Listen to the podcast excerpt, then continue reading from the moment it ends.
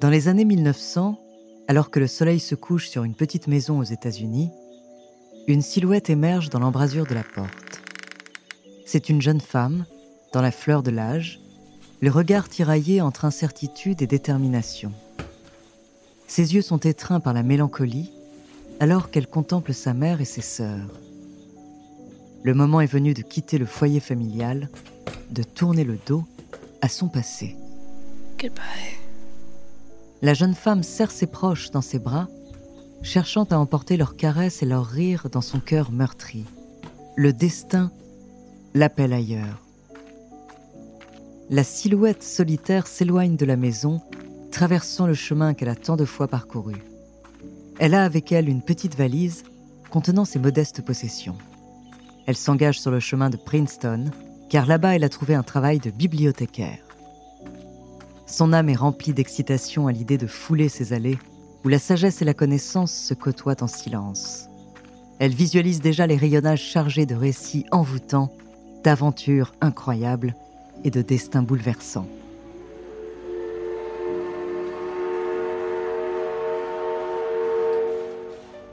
Ses pas la conduisent vers la gare la plus proche. La jeune femme monte à bord du train, le cœur lourd mais résolu. Les images de son passé défilent devant ses yeux comme des fragments d'une vie qu'elle laisse derrière elle. À mesure que le train s'éloigne, les lumières de la petite maison s'éteignent peu à peu, se fondant dans l'obscurité de la nuit. La jeune femme s'accroche à l'espoir d'un avenir meilleur. Mais Belle cache un lourd secret qui pourrait bien la conduire à l'échafaud.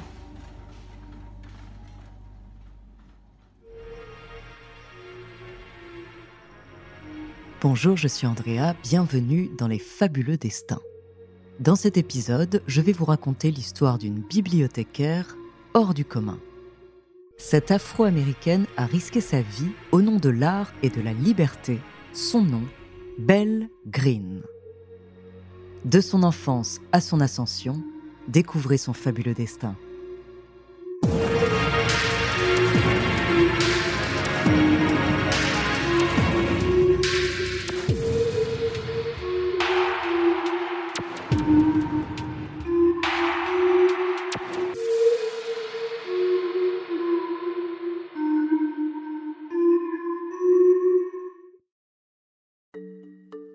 Au cœur de l'été brûlant en 1879, dans la ville d'Alexandria en Virginie, une petite merveille de la vie voit le jour.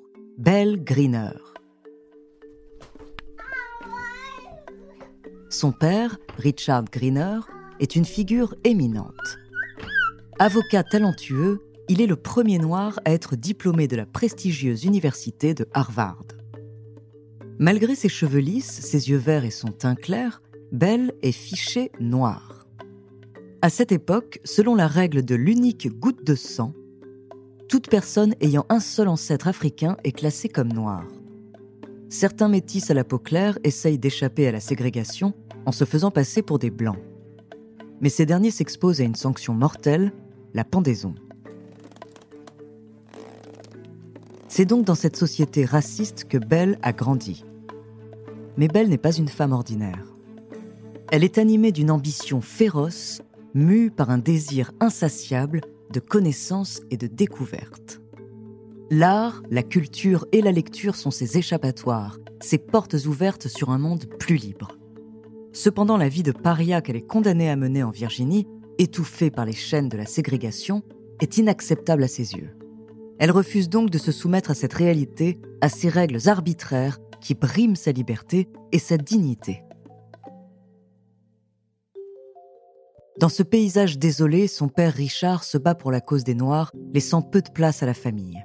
Absent, il s'efface progressivement de la vie de Belle et de ses sœurs. La mère de Belle décide de le quitter et de façonner une nouvelle identité pour sa famille.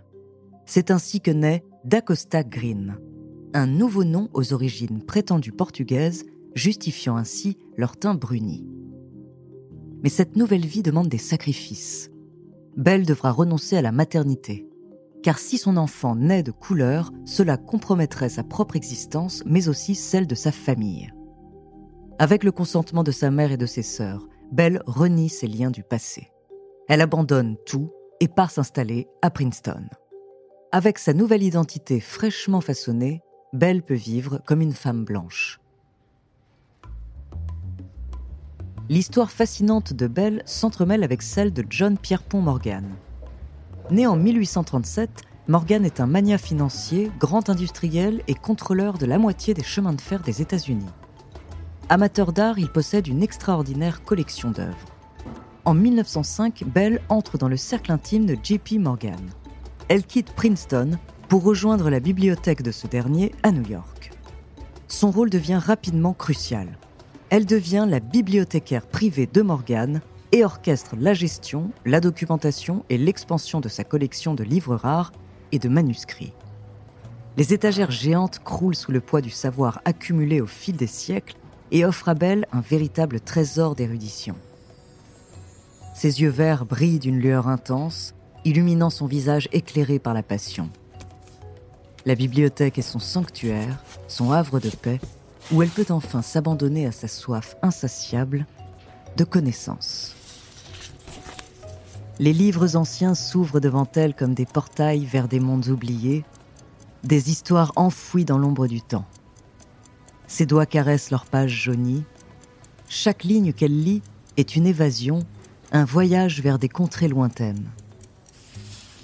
Le silence enveloppe la bibliothèque comme une douce étreinte, seulement brisée par le froissement des pages et le frémissement de son souffle. Les heures défilent sans qu'elle s'en rende compte. Belle sait que dans cet univers de connaissances, elle est libre, débarrassée des chaînes de l'injustice qui ont tenté de l'enfermer. Ici, elle n'est pas jugée sur son apparence, sur cette identité qu'elle a dû dissimuler, mais sur sa passion, son intelligence et son inlassable quête de vérité. La Morgane Librairie est son sanctuaire, son refuge, et elle s'y épanouit telle une fleur rare dans un jardin secret. Elle n'a plus besoin de porter de masque, de travestir son âme, car ici elle est enfin pleinement elle-même, libre de se nourrir des connaissances qui l'entourent.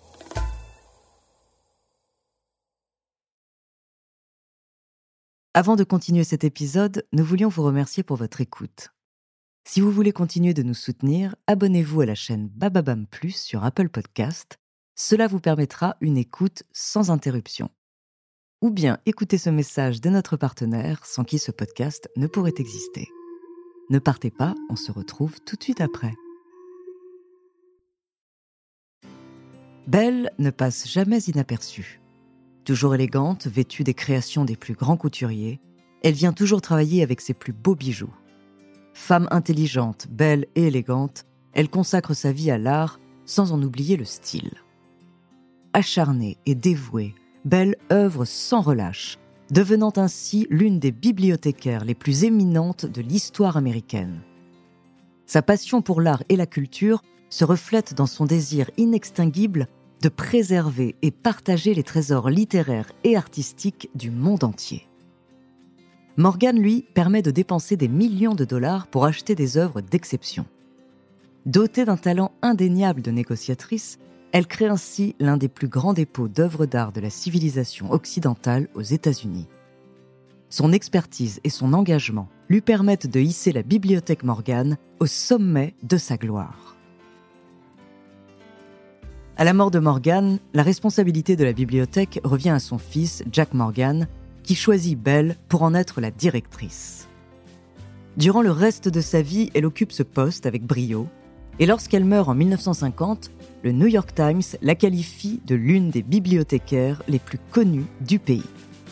Aujourd'hui, cette collection est devenue le foyer de milliers de visiteurs venus du monde entier, universitaires, chercheurs, touristes et amateurs d'art se pressent pour découvrir les trésors que renferme cette institution. Ce que beaucoup ignorent, c'est que cette collection extraordinaire a été acquise et préservée par une femme noire qui a osé prendre des risques inouïs pour réaliser son rêve, être une femme libre dans une époque marquée par la ségrégation raciale aux États-Unis. Son héritage est immense et sa détermination a laissé une empreinte indélébile sur l'histoire de l'art.